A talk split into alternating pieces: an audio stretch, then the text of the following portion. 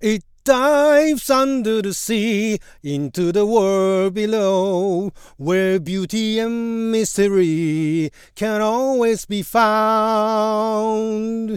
It dives fearless and free, facing the strangest foes, but against all adversity, says homeward bound. Stingray, stingray, stingray, stingray. あなたの住人をちょっと拝借。こんにちは。ラジオ神の狼ふみかつです。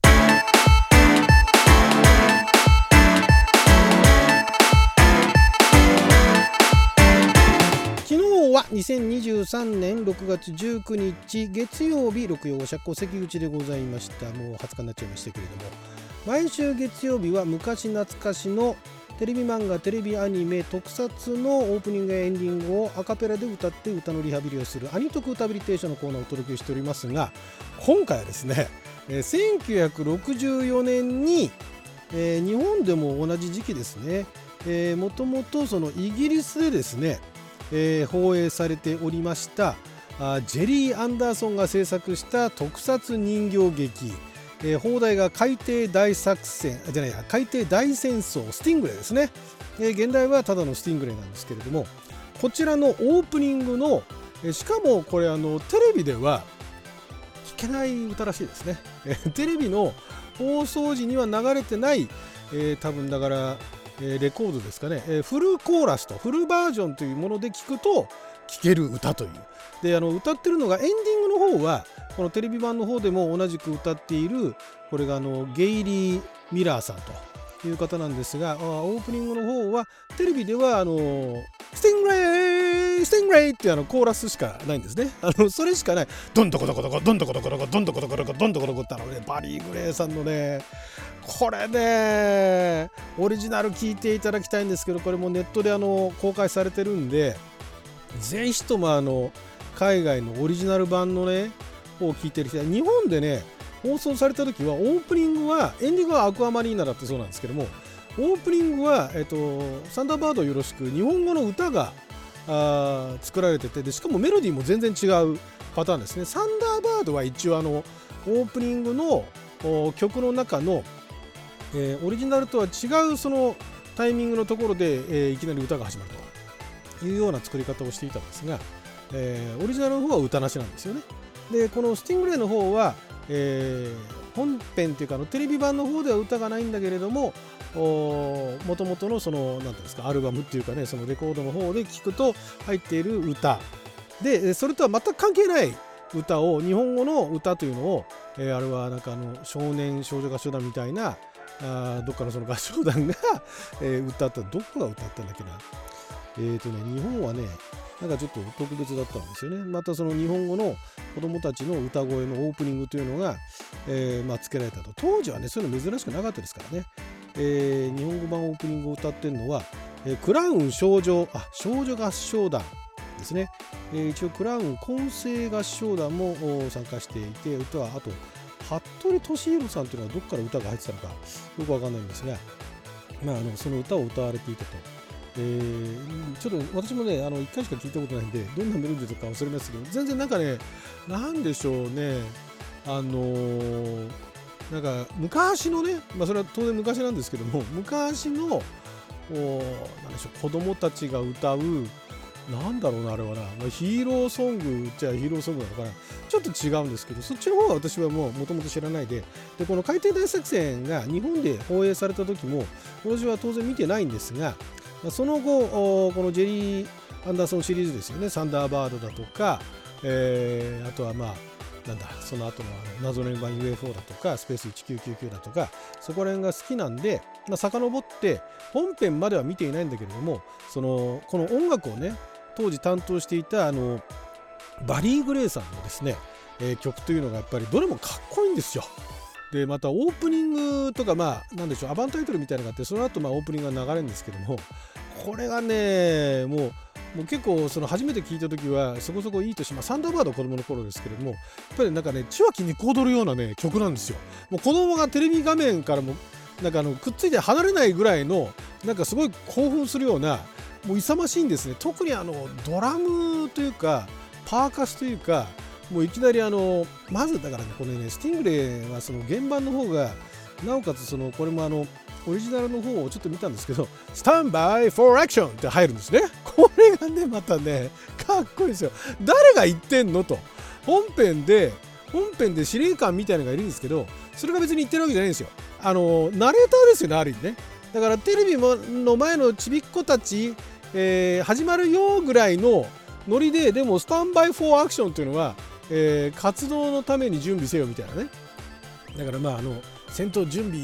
せよみたいななんかそんなそんなようなニュアンスですよね。それをだから子供たちにいきなりそのテレビが始まる番組が始まるなり Stand by for action って入ってもうまずそこから心をつかむわけですよ。でドントコトコトコドントコトコトコドントコトコってあのあの激しいねそのパーカスの音が流れてでこれあの映像を見ていただきたいんですが途中なんかこれはあの子供だしっていうかギャグみたいなねスティングレイっていうあの海底潜水艦戦闘潜水艦みたいなやつなんですね。原子力潜水艦らしいんですけどもそれとなんかあのえー、魚の巨大な魚の形したなんかロボットじゃないですけどもそれもまあ潜水艦なんですがそれの敵との追っかけっこみたいなのはちょっとそこはコミカルなんですけどいきなりあの、えー、海のねあの海にザバーンって海からあの空中に打ち上がってまたヒューって降りてくみたいな海の中潜ってくみたいなのを追っかけっこしてるようなところだけはなんかちょっとあのコミカルなんですけど それ以外は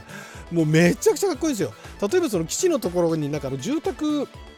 地っていうかビルみたいなのがあるんですけどそれがその戦闘態勢になった瞬間その地面がバッて開いてその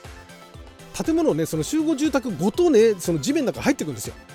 だからエヴァンゲリオンのその何ですか元ネタっていうかだから安野さんなんかこれ子供の頃見て多分ハマったんでしょうね。そのそれの原点ですよ。もうだから今見てもねでちゃんとそのミニチュアスーパーマリオネーションってあのサンダーバードなんかでもおなじみのその人形劇ですね。人形劇っていう簡単なもんじゃないよと。スーパーマリオネーションだよというものだったんでその作り込みたりはね素晴らしいんですよ。このオープニングの映像。でまたそのなんかあの基地っていうか司令司令塔みたいなところがすごいデザインかっこいいんですけどもそこの上をその戦闘機っていうかね偵察機がそれがブヨーって飛んでいくところのそのアングルだとかその見せ方もかっこいいしでこのバリー・グレーの音楽なわけですよ。で、えっ、と、テレビ版の方は、 Stingray Stingray タラタラタラ Stingray Stingray タラタラタラタッタララタッタララタッタみたいな、そんな、そんな曲ばっかりなんですよ。それで、えー、オープニングが流れ、映像が流れて、スティングレイチャチャチャスティングレイチャチャチャスティングレイチャチャチャチャランってなるっていうね。それもかっこいいんですが、で、私がだからそれ、最初それしか知らなかったんですが、これには歌があると。いうのを聞いて歌聞いたらめっちゃかっこいいと。もうこのねエンディングのアクアマリーナもいいんですよ。アクアマリーナもなんかメロウな感じでマリーナみたいな感じでいいんですけどもこのねオープニングのね It dives under the sea into the world below っていうね。もう歌い方がね、まあ、だからもともとこのゲイリーさんっていう方はあのゲイリー・ミラーさんという方はあのポップスの歌手だったんですね。あのイギリスの。イギリスの